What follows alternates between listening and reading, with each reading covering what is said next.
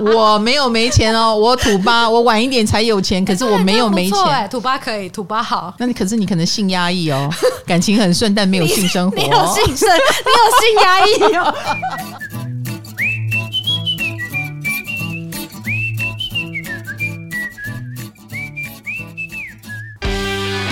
嗨，欢迎来到唐阳鸡酒屋，我是唐启阳，我是卡罗，我最近迷上了按钮。哎、欸，我只要按钮你就很嗨，你这样会让我更迷上他。我们不需要这个笑声，我们自己笑就好了。好好好好，自己笑，自己笑。好的，欢迎大家，哎，在年末年初的这个时候，跟我们一起好好的。呃，回顾一下，嗯，我们唐阳鸡酒屋搞几年了？快三年了。三年？对呀、啊。所以你想要做一个什么专题？今天？哦哦，你是说今天？我以为你是在问我六百集后拍谁？没有，我说今天。我知道你现在想气话，想要头在打结、啊。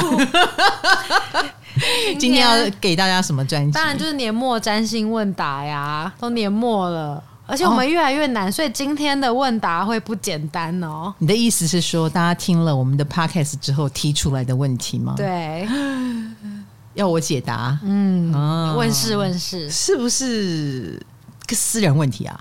不是，不是私人问题，哦，不是，不是那种哦，哦，我最近要换工作，请问我，哦，也不是运势，呃，一点点运势，但比较多的是个人星盘的问题，哦，教大家怎么看的问题。哦，对，哦，就是大家听不懂是吗？可能是长期以来的疑问。啊，你哦，对，呵呵呵，没蒙上，没问啥。来来来来，第一题，第一题，我想问，为什么就有时候星座运势就看周报，嗯、看周报而来的？嗯嗯，就你太阳星座说我过得很好，上升星座又说我过得不好 之类的。就我们到底要看哪一个呀？哎，两个都看啊。所以太阳、上升都看，当然呢、啊。那他们一个说好，一个说不好，怎么办？太阳说凭什么？凭什么是你的就一定要一起好，一起坏？你这样懂我意思？哦，那有好跟有坏的一面，你都要注意啊。真的假的？当然当然，因为运势这个东西，我们尤其是大众占星，哈、嗯，大众占星就是我是对这个星座本身，我不是对你个人。哦、你如果要算出你个人更详细的运势，当然欢迎你去找专业的占星师，哦、对不对？他绝对会为你量身定做。嗯、那你听这种大众的，呃，我一次对所有人发送的讯息，那你就要自己有组合能力。啊、哦，你要比别人更有自觉的这个自我体会跟自我觉察，嗯、然后你听到好，你会去想一想，哦，我的太阳星座是射手座，然后唐老师说这里好跟这里不好，可是我的上升呃，可是是偏好，然后又说我的呃上升是比如说摩羯好了，哎、嗯，又有说到不好的地方，那我到底好还不好？那你就要意识到，你既有那个好。也有那个不好哦，哎，那好的地方该把握就把握啊，该享受就享受，不好的地方赶快改进。嗯，所以有好有坏很正常。我跟你讲哦，我我当占星师有一段时间，大概两三年的时间哈，有在帮人家开放看你的星盘哈。那那段时间就很多人会自报家门说：“汤老师，我呢个性就是又我。”月亮在这里，太阳在那里，上升在这里，我什么星又在哪里？我好矛盾哦！我就这样看着他，讲的好像世界上最矛盾的是你一样。呃、其实每个人都很矛盾，每个人的都有不同星座的组合配置，然后都不一样，所以不是只有你矛盾，不是只有你好坏夹杂，所有人都是。我不知道我这样回答这位同学能不能了解？我的意思是。不可能，你的太阳星座、上升星座一起好，一起坏。嗯啊，你只要相信你是好，你只要相信你呃什么都会好，那你一起坏啊，你只要相信你做了任何好事都不会好，都只会坏，不是这样子的哦。这样的同学就成长会有限。嗯，那听大众运势也对你没有帮助啊，因为你好像。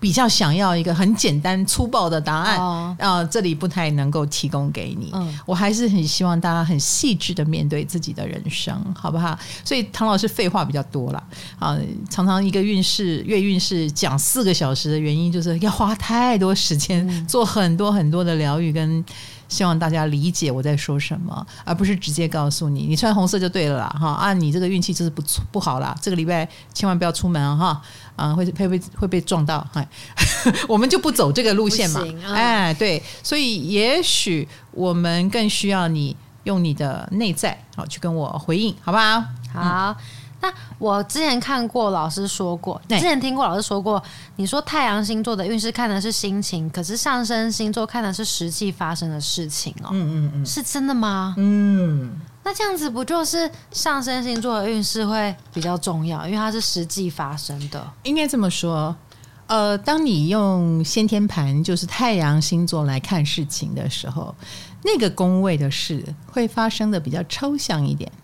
你是双鱼，但是你上升天平，对，对不对？嗯。好，可是我现在硬要把它双鱼变第一宫，哦，然后来看这个事情，所以发生在母羊的事，嗯，啊，就是所谓的二宫，嗯，对不对？就是双鱼的二宫，可是对你的天平来说是七宫，完全不一样。哎，是不一样宫位，就是不一样意思。我刚刚听不懂，但是我知道不一样。哎，对，不一样。好，那对于天平的运势来说。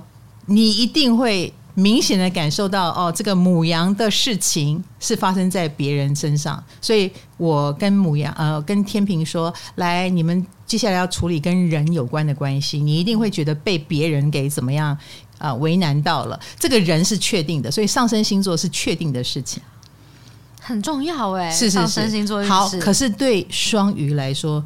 我会告告诉你钱的事情。好，你一边遇到人的事，可是同时你也一定会有遇到钱的事。可是这个钱比较抽象，比较像是你会去想说，我该不该花这笔钱，而不是你真的花了这笔钱。嗯，啊，或我要不要去讨论加薪？嗯。那是不是确定加薪，可能要跟你要不要采取行动有关系？嗯，啊，去处理这个钱有关系。所以，呃，以太阳星座来说，事情就会变得很抽象。它比较催动的是你的感受，它比较引动的是你的内在思考。哦，啊，可是以上升星座来说，就会变成很明确的事，很明确的，呃，钱就花出去了。哈，哎，或者是人就出现了，嗯啊，就是长这样，所以这是我觉得可以去，大家可以去看的。好，可是对于你这个双鱼来说，当有行星进入母羊，触动二宫，会不会真的有钱进来跟钱出去？当然有啊，因为你意识到了，你也冲动的去做了，它就会变成真实。嗯，所以以太阳星座为运势起点的运，通常是跟你自发性有关。主动的，哦、对你主动的，比如说这个破财肯定是你想破这个财，嗯、你可以控制啊。那但是上升你就不能控制了，不了。哎，那个时候账单已经来了，你就是得付。赶快打开周报看一下啊！所以各位要用这种起点来看你的太阳跟上升，嗯、这样我不知道我讲的够不够清楚？有清楚，有清楚哈。嗯、好。连卡罗都觉得清楚了，怎么样？你们也要觉得清楚，怎么样？好，其实卡罗，我觉得你进步很多，这三年进步很多。哎，当然，我等于跟你上课上三年呢。哎，说的也是。哎，各位，我是最接近你的学生。对，各位听也听三年，所以你们也都是我学生了。是的。好，下一题。再来，就是明明，哎，这样会不会有点类似？这题就不成立。明明同星座，但为什么有人过得好，有人过得比较衰？啊不，那个可以讲的吗？可以，可以，可以，真的啊，可以，可以，可以。其实，呃，运势很中立，嗯，没有说什么啊，走到十宫啊，就是所谓的事业宫，运势一定好，一定得奖。嗯，no，no，十宫呢，就是成果发表会。哦，你之前做的，哎，好不好？你，你做了什么成果？好作品也上去，好作品本身会闪闪发光。嗯你做的东西很烂，烂东西也会拿上去，也会发光，你也会被把人家吓到，嗯，所以都会被看见啊。成果发表会嘛，是不是？所以不是说有成果发表会的运你就一定好，嗯，而是你拿出了什么成果啊？哎，对不起哦，我好像没有比较没有老师的样子。好像进入了比较那种 批判模式，对对对对对对对，也应该这么说吧。所以同星座的人好坏还是跟你做了什么比较有关系。嗯啊，而且这个世界上，呃，今天有有人飞黄腾达，也有人在狱中等待执行，对不对？哈，嗯、所以嗯，每一个人都是要为自己的行为买单。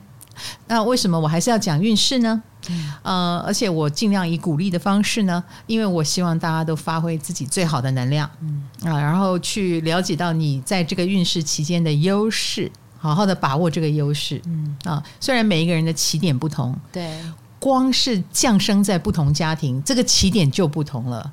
啊。比如说，我们说射手是好运的，因为你有木星在守护，可是不代表这个射手就一定会降生在有钱人家庭啊。是不是？对哦，所以每一个人起点呃是不同的，但是我们是怀抱着同一组运势，在我们的人生过程当中，不断不断的做出属于你个人的抉择。嗯、好，所以我希望每个人都能活出运势最好的风采。好，好，那你这个星座有出过首富，也不代表你就也成为首富嘛？对啊，也你这个这个星座出过杀人犯，也不代表你这一生一定是杀人犯嘛？啊。好，所以每个人都还是有很多的自主性。还有啊，我在写运势的时候，嗯、我写到这个宫位，我也是会提醒大家啊，会分两种。原因也是因为我必须要让你知道，你的选择决定了你这个运势长怎样。所以，呃，以前可能有的人会觉得哪一个宫一定好，哪个宫一定坏。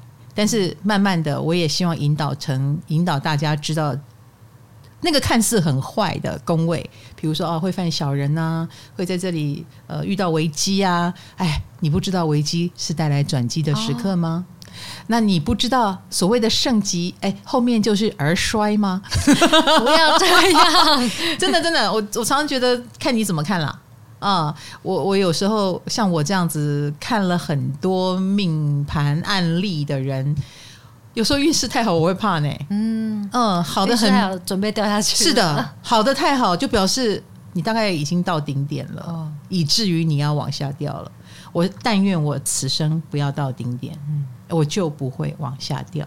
不要一直追求顶点。下一题，再来。嗯，Podcast 常提到星盘嘛，大家都很有感。嗯，那老师，你觉得人都是照星盘过生活吗？我们有突破的可能吗？呃，当然有突破的可能啊。没有突破的可能，我们还要活着干什么？但你你之前常说，我们活成星盘的样子是我们最舒服的状态吗？最好的状态吗？是啊，但但是你要活出它的好样子啊，哦、活出那个新的好样子。是你有好坏可以选择哦，你有好坏可以选择。所以我火双鱼，我有时候会活得太过感性了，嗯，就是这样。是，但你如果活得很艺术性，很好啊。So this，嗯，这样就是每我希望的是让你知道他的好会怎样，不好会怎样，然后希望你活出他好的一面。嗯，否则的话，这世界上跟你同一个盘，比如说跟你同一个医院隔壁病房，差不多这两分钟之内出生，哈，哎，他也跟你同一张命盘哦。好，我们不要讲同医院好了。双胞胎，嗯，现代医学剖腹生产双胞胎大概就差个三分钟吧，嗯，哎，他们几乎同命。哦，可是也完全的不一样，嗯，因为呃，不同父母就有不同的家庭跟基础，你们念了不同的学校，这一切都是变数，这一切的过程当中都充满了嗯命运的安排跟自我的选择，嗯。啊，所以。呃，当你们长大到懂得星座了啊，懂得来听唐老师的 podcast 以后，我就希望从现在开始引导你们去注意自己的这张星盘，活出你这张星盘最好的样子。自我觉察是自我觉察，然后哦，原来我有这个问题，我有这个毛病。你如果可以比跟你同命牌的人早一点把有问题的地方去掉，你说你会不会好命一点？嗯。是不是？嗯啊，所以你就能活出不一样的样子。因此，你说我能改变我的命盘吗？可以啊。你不能改变它原本的样子，可是你可以改变它的层次跟高度。哦，你可以活出你这个命盘最高的高度，高度就没有限制了。嗯，好不好？好。嗯，再来，大家听到现在也知道星盘里面有十颗星了吗？但是我们要怎么把行星能量在适当的时机拿出来用？就像你很常说，之前上一集才说过，在谈恋爱的时候就要把金星拿出来，讲的好像很简单。我们要怎么把它拿出来用？其实就是意识，意识，你要意识到哦。哎，你你所以你要熟记你的十颗星啊。什么意思啊？假如说我水星水瓶，那我是很喜欢我的水星水瓶，我想要很常使用它。天哪，你怎么会喜欢你的水星？你先回答我。哎呦喂，先教我怎么拿出来用。哎呦，你这样子 连喜欢都喜欢错的。好了，水星水平可见的它好的一面就是很有创意嘛。哦哦，那你就是很喜欢展现有创意的一面。对，哎，疏离怪怪的，然后与众不同的一面呀，所以你要有意识，你有这个部分。当你火星你在火星双鱼自怜的时候，你就赶快把水星水平拿出来用。什么意思呢？就是哎，其实我是可以理性看待很多事的。我为什么现在不理性一点呢？哦，是这样子的哦。对，告诉自己我可以，我有这个能力。是啊，当你月亮摩羯太多的时候，比如说你又冷冰冰的对待别人，嗯。赶快告诉自己，其实我是一个灵魂捕手，我是火星双鱼，我要赶快释放。其实我这个人很有同情心，很有慈悲心的一面，是这样子的啊。对，完全都是他自自己告诉自己。没错，没错，这就是所谓的拿出来用。嗯，你能够做到的，你千万不要太倾斜，比如说完全的倾斜到呃某一个状态里面，呃，完全的又太陷溺在某个状态，这个时候就是赶快。提醒自己把别的能量拿出来用，其实讲穿了就是请客观看待自己。你做得到吗？我做得到。你做得到？我已经做得到了。真的假的？嗯。所以啊，我想发脾气的时候，我就会彻底的发脾气，然后我说不要想让我这个时候把我的金星摩羯控制拿出来，我现在就是想要火星射手。不对啊，你是也是发脾气？哦，我相反了是吗？啊 没有，抱歉抱歉，我 这更严重。没有啦，应该这么说。当你自我认识，然后你也知道自己在干什么以后，嗯，这个事情会变得有趣哦。真的哦，像我刚刚说的，你已经开始知道自己为什么而如此，嗯，这是一个很好的开始。你已经有点了解自己了，哦，并且你在观察你自己，感觉某个维度打开了。是是是，所以这就是我说的自我觉察。嗯啊，呃，不是你马上要变得道高僧，不用到这个程度哦，你还是一个。屁孩，你还是一个个性很多缺点的人，没有关系。但你知道这个缺点是来自于这里，那个缺点是来自于那里，那就有救了。因为你今天知道，你明天还要犯吗？如果这个无限制的发脾气导致了一段关系的破裂，导致你现在很后悔某件事情，还要去道歉，那你下次还这样吗？你可能就不会了。哇，对不对？嗯，那你这个心。过度发展的问题是不是会少一点？哦，我要意识意识到他在过度发展。是的，是的。然后所谓的把其他星拿出来用，不过是客观看待跟阻止自己继续的倾斜的一个方式。有没有时候是某一颗星我们都一直忘记拿出来用的时候，也是有，就太、嗯、太少把金星拿出来用了，就一直都很不惹人喜欢。我在说我自己啦。其实我告诉你哦，你你你还我我觉得想被喜欢是每个人都想要的哦。但是你看，像我小时候，我就是一个金星摩羯哈，摩羯就是哦，你越成功或越专业的地方，越能够让人喜欢。对，可是对我的爱情还是没有帮助。哎，而且呃，我可能要真的在事业上还蛮有自信之后啊，某一个专业越磨越细。好之后，嗯、我才开始感受到了这份精心，所以它也不是我小时候随便拿出来用就拿出来用的，真的呀？是不是？但是我金星摩羯倒是呃，让我变得稍微比比较有气质一点，嗯啊，比如我的那个射手很野性嘛，嗯，当我很野性的时候，我就会告诉我自己，这个时候要有气质一点，但至少我可以让自己规矩一点，嗯，哎唉，我们只能拿出我们自己金星。的能量嘛，就是像你金星摩羯的时候，你会很讨人喜欢。那你现在在，我也不一定讨人喜欢。老实说，金星只是呃，我自我感觉会比较良好的地方，哦、就是讨人喜欢之前，我先讨我自己喜欢。所以做好你的金星，首先你自己会舒服一点，哦、你自己喜欢自己，演好自己的金星是最舒服的。然后你你喜欢了自己，哎、呃，自然别人喜不喜欢你已经不重要了。而这样的你。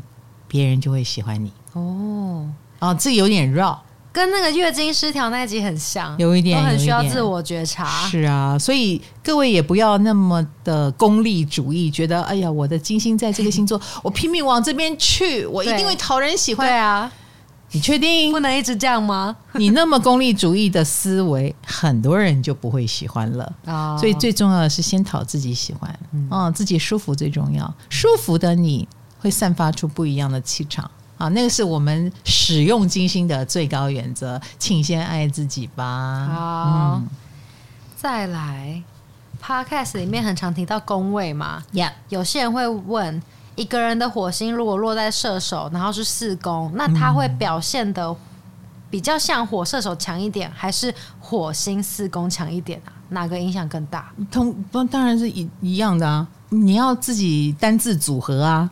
他在家里想要自由。这很违和吗？哎、欸，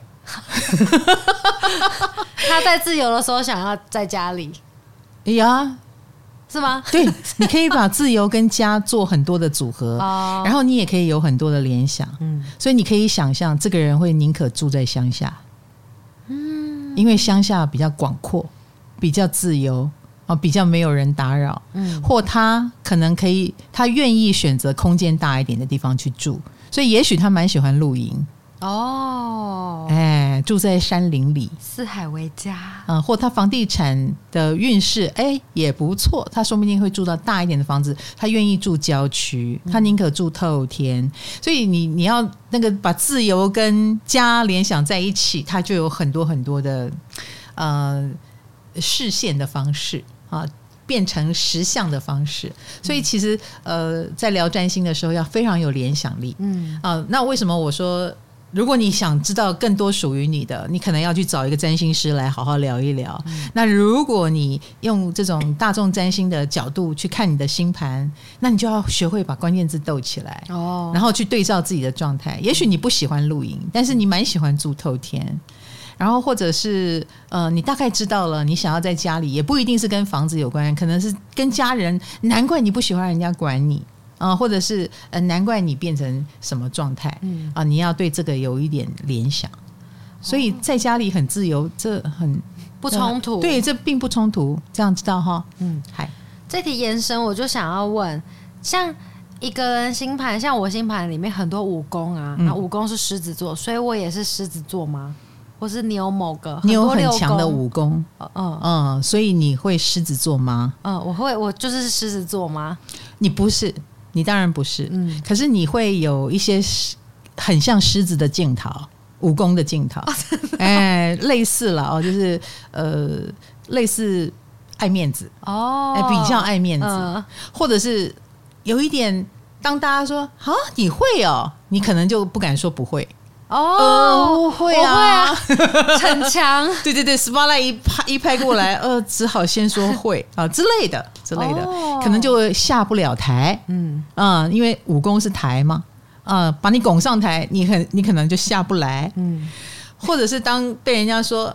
呃，当你做了一个好事，说我捐五万，然后呢，谢谢谢谢，一直谢一直谢，这个武功的人就会说那十万好了，然后说完可能很后悔，可是会忍不住，因为我们说下不了台嘛，嗯、我就是一个武功人，所以我可以理解。哦。哦，所以我超级害怕这种场合，我告诉你，我大概知道要要懂要懂你了是吧？不能拒绝。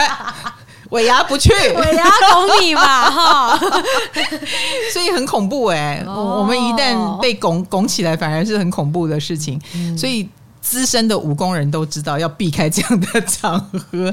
所以我们虽然不见得是狮子，我跟你讲，我还有更严重，就是我上身狮子。嗯、我如果没有上身狮子，光武功狮子可能会点状发挥。嗯、可是加上我上身狮子，我可能就常态性这样发挥了。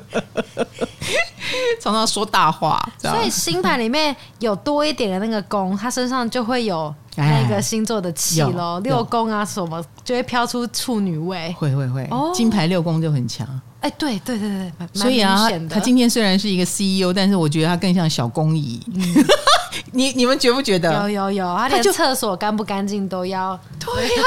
请把这件事交给打扫阿姨好吗？嗯、哦，然后他也不是那种坐办公室的 CEO，他是每个工地跑透透的 CEO。对，这就是六宫很强。所以六宫很强的人，呃。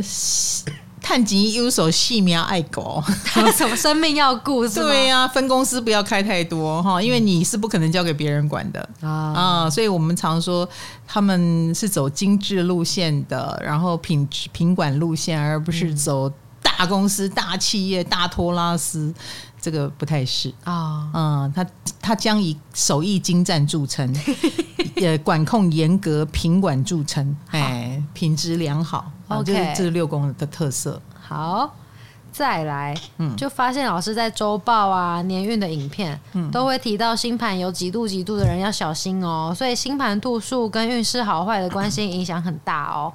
我只我只知道零度的跟个性有点影响，嗯，但运势也是哦。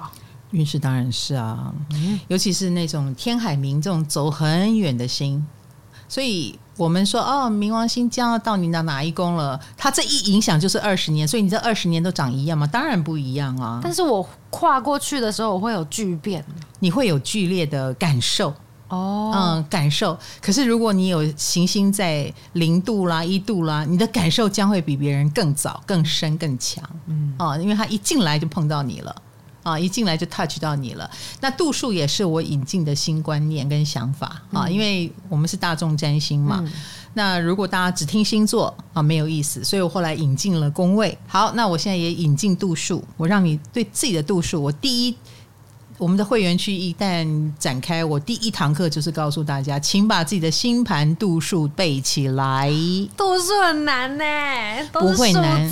没有，你大概你有几次经验，你大概就越来越有感觉了。哦啊，尤其是你看我的周报，告诉你几度到几度有星，嗯，然后你刚好又遇到事情，你就会很快连接。所以它会比星座什么更有感觉？你一定有感觉，因为度数达到你就有事。嗯啊，比如说呃，这段时间你会发胖好了，假设这个运势会让你发胖，哎，度数达到的时候，你就会发现连续吃大餐，你非发胖不可。最近我们说身体有状况啊，我也觉得身体有状况，身体有状况，可是我度数一达到，看该看不见看不见，嗯嗯，然后该。胃不舒服就不舒服，明确的反应都在你身体上。没错，因为来了，嗯、呃，就是在你度数被打到准度数的时候，呃，你就是那个事主，嗯、你就有事，而不是隐隐约约的感觉而已。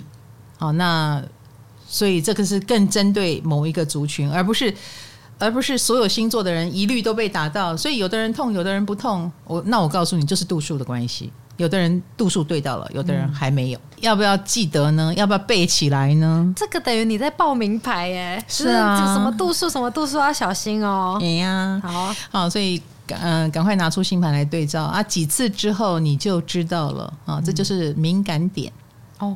啊，这就是敏感点啊！我们的度数就是我们的敏感点。敏感点，对呀、啊，就是那个点呢、啊。哦，嗯，所以未来看星盘呃，看行运的时候。啊，这这也是占星师在用的方式。嗯、你以为他为什么能够知道你大概几月到几月要小心？就是因为那个度数刚好到了。所以我是在教大家怎么看命盘，嗯、怎么看运势。嗨，你也想做 podcast 吗？快上 First Story，让你的节目轻松上架，无痛做 podcast。再来问个趣味题，嗯。迪卡上面有一篇文章，欸、上面是这样写的：嗯、唐启阳是不是讨厌双子座？啊，被发现没有？我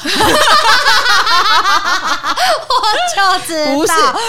他说星座运势，星座运势只要提到双子座，好像都没有什么好事。等一下，这篇文八月的是八月的文哦，所以是五月以后嘛。对，因为五月以后木星进十二宫啦，双子座的。对，所以我经常跟双子座说，你们业力要到爆大爆大爆发了啊、嗯！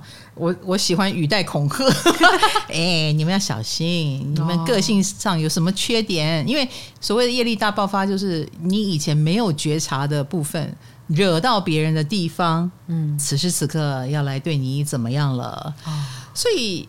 这个部分有点难说了哈，嗯、走到十二宫，我我每年都会对十二宫人进行恐吓哈，啊、呃，也不是只有对双子、嗯、啊，因为双子又是特十二星座里面，呃，特别有自信的一组，嗯。啊、呃，其实 其实，呃，那个不自觉起来是真的没有感觉，他真的不知道自己正在惹毛别人嘛，哈啊，所以我才要更加的提醒双子，哎哎哎，你是不是有得罪人？嗯，哦，你是不是讲话很大声？你是不是曾经怎样怎样怎样？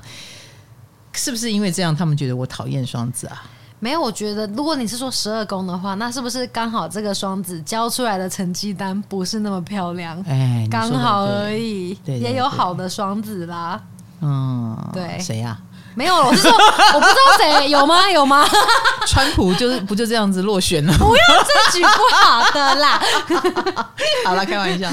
好了，也有双子过得很好啊。对啊，嗯，像那个谁啊，那个做工的人，那个士林，哎，对，像薛士林，他就是成绩单漂亮。他就是在这一段木星进十二宫的期间，韩国的那个演艺大赏，然后台湾的金钟奖，对，哇，他到处斩获大奖，哎，所以。我们说业力大爆发，他就是好的业力大爆发，这样知道吗？他一直默默的努力跟默默的发光，现在就是一次让你亮个够。嗯，哦，他的牺牲奉献精神被看见了。好，所以不是说哦双子就一定不好，嗯，这样知道吗？那我在讲运势的时候，我也会。根据我觉得这个星座的特性，然后去调配。嗯、我刚刚讲嘛，有些双子就是比较皮嘛，他根本不觉得、啊、需要被恐吓。哎，我身边就有一个冰冰是双子啊，我太了解双子座了，好不好？我怎么会讨厌嘞？他跟我好是战友，嗯，然后同生共死。那我可是我也从他身上看到了双子的不自觉，比如说他根本不知道自己讲话很大声，他根本不知道自己。脸上阴阳怪气都露出来，所以我常常要提醒他。那我就也因此觉得，哎、欸，我要提醒其他的双子，因为我知道你们一片好心，可是做出来就别人误会很多，也不一定，是不是？哈，要注意，我没有讨厌双子座。嗯，好 好结案，就是啊，我爸就是双子，好不好？你有听过我骂我爸吗？真是的，对啊，比较常听的骂妈妈。不要讲出去啊！我妈已经有心理阴影了。我妈说，我妈最近不知道从哪里听来的，她说：“你是不是常在你的节目里面说我？” 我说：“有吗？有吗？”装没事，居然已经传到你耳朵里了。你不是没朋友吗？你又开始骂。但他有亲戚。对，他没有朋友，但他有亲戚。多小他亲戚虽然不听，但他亲戚有小孩，嗯、好可怕哦！原来 很多话不能乱讲，我要收敛我自己了。好的，还有没有问题？好的，再来。嗯，住国外星盘真的会改变吗？就是在一个地方你过得很不顺的话，是真的可以出国转运的吗？嗯嗯，哦，你想出国转运呐？那你确定你出国转的那个运就是比较好的吗？哦，运确实会转，会会转好或转坏。呃，我觉得那个运会转，你也可以很科学的想，就是不到了不同的气候、不同的风景、不同的那个风水，对人文哈，还有依照你自己的个性，你一定会有不一样的表现。嗯，所以到国外命一定会不一样。好，但是呢，以占星师来说，我们会在你。呃，我们会在你出国以后，呃，依着你去的那个地方，再重新帮你起一个星盘，那个叫制盘。对，在制盘哈。那在制盘就是哦，如果你是出生在这里，你将会是长这样的一张星盘，就是地点要改啦。哦，换地点。呃，对，换了地点。那所以这一张盘参考比例，哈，一般的占星师会用呃一半一半。嗯，就是你本命星盘的影响还有一半哦啊，这是不可以不顾的。比如说，你本命星盘交通运要注意，你到了国外还是要注意。嗯，只是说你到了国外啊，也许你就不开车了啊，因为你到了国外，可能哎，这个交通的工位就转了，因为不同工位了嘛。嗯，不同时区上升星座就会不一样，星盘配置可能还是一样的。所以我我搬到美国什么的，嗯、我的上升星座就会变了，是我会。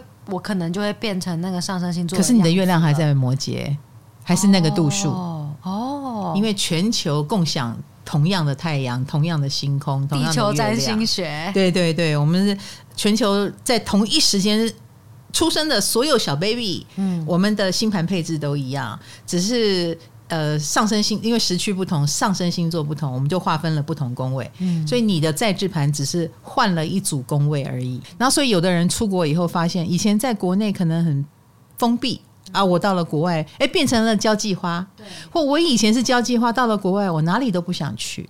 哎，我反而很封闭。那你如果很明显的感受到这个不同，那就是在制盘所带给你的，你可以研究研究，嗯、换一个出生地就好了。是哦，那但是呃，这个就是要用专业的占星软体来打了。哦，真的呀，一般一般的没有办法。一般人呢、哦？对，其实超多人在问在制盘，超级多人。我们一我们的 line 不行吗？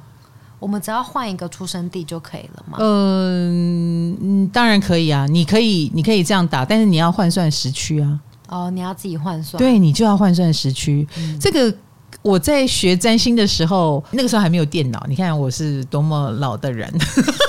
我学占星的时候还没有电脑可以帮我打哦。哈，那时候电脑已经出来了，DOS 开机时代啊、嗯、啊，所以没有星盘软体。嗯啊，所以我们要有三本教科书。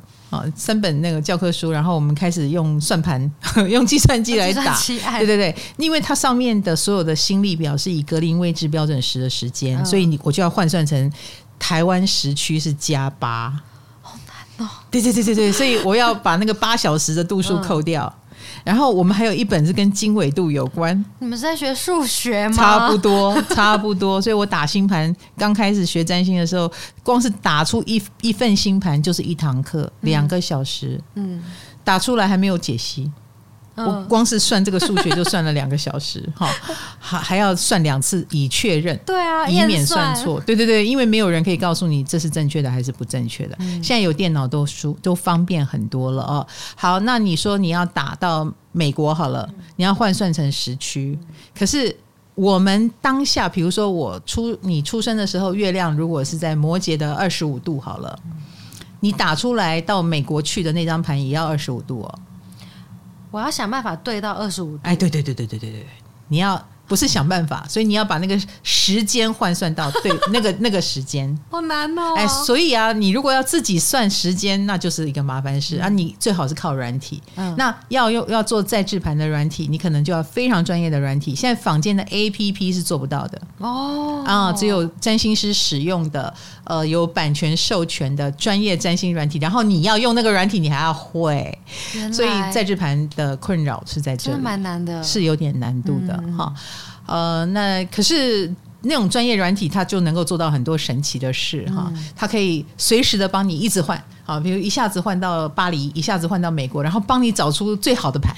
嗯、你如果自己一个人到处算，你可能要算十张盘，你要花很多时间。可是占星师可能噔噔啊按两下，上哎，马上帮你换。啊，巴黎的盘是这样啊，日本的盘是这样啊，美国的盘是这样啊，新加坡的盘是这样啊，你可以自己看你喜欢哪一张盘，欸、想我就再搬过去就好了。是啊，欸、是不是一个不错耶？欸不是你干嘛一定要走呢？像我这种 像我这种太阳四宫的人，我就觉得台湾最好，很不错。帮我帮我算出一个金星五宫的牌，我要搬过去。你确定金星五宫？嗯，你确定？要不然金星八宫，金星八宫好了。也不要吧。你到底占星学的怎么样？我乱学，邪门歪道，刻板印象，刻板印象啊。好，嗯，哎，所以如果。哎，所以刻板印象的建立蛮重要的。简单讲，就是你想要自己讨人喜欢，还是要有自信。呃，自信，自信。你想定制一个新的我，我想要把土星武功拿掉，不要有土星武功就好，随便哪一种盘，非洲也好，非洲也好。Okay, 可是你金星如果进了武功，土星进了一个你不喜欢的宫，你要怎么选？又又是另外一个更严重，比如说害你没钱。你说土。土二、土八之类的，我没有没钱哦，我土八，我晚一点才有钱，可是我没有没钱。欸、土八可以，土八好，你是个土八很好的例子。那你可是你可能性压抑哦，感情很顺，但没有性生活。你，你有性生，你有性压抑哦。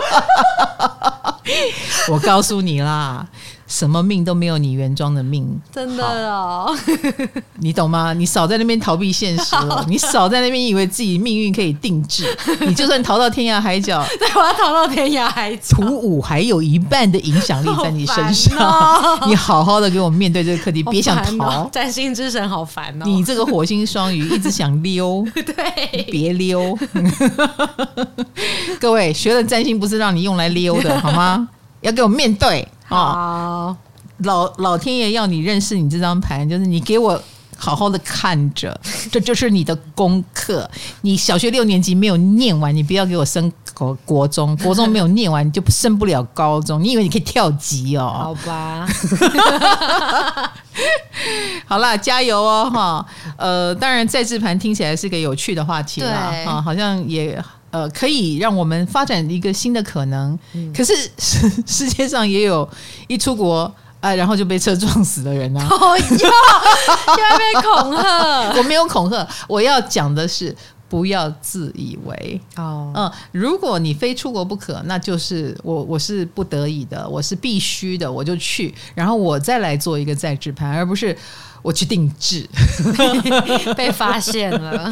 定制啊，哎，永远都有限，应该这么说，永远有限，因为你的星盘配置先天已经在格局在那里了，嗯，是不是？你知道，我也接过很多妈妈朋友，我的朋友哦，她要生小孩，所以她就会说：“你可以帮我挑日子吗？”我说：“我不做这个事。”嗯，可是如果你很忧心啊，那我可以给你一些意见。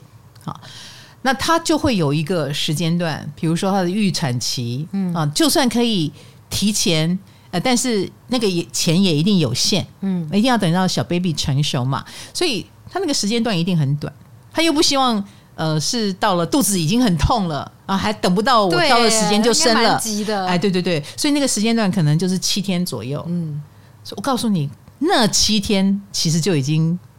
定了这个小孩子很多事了哦，比如说他在日火入相位的时候，就是日火入相位，你你定哪个时间都避不掉日火入相位，改不了。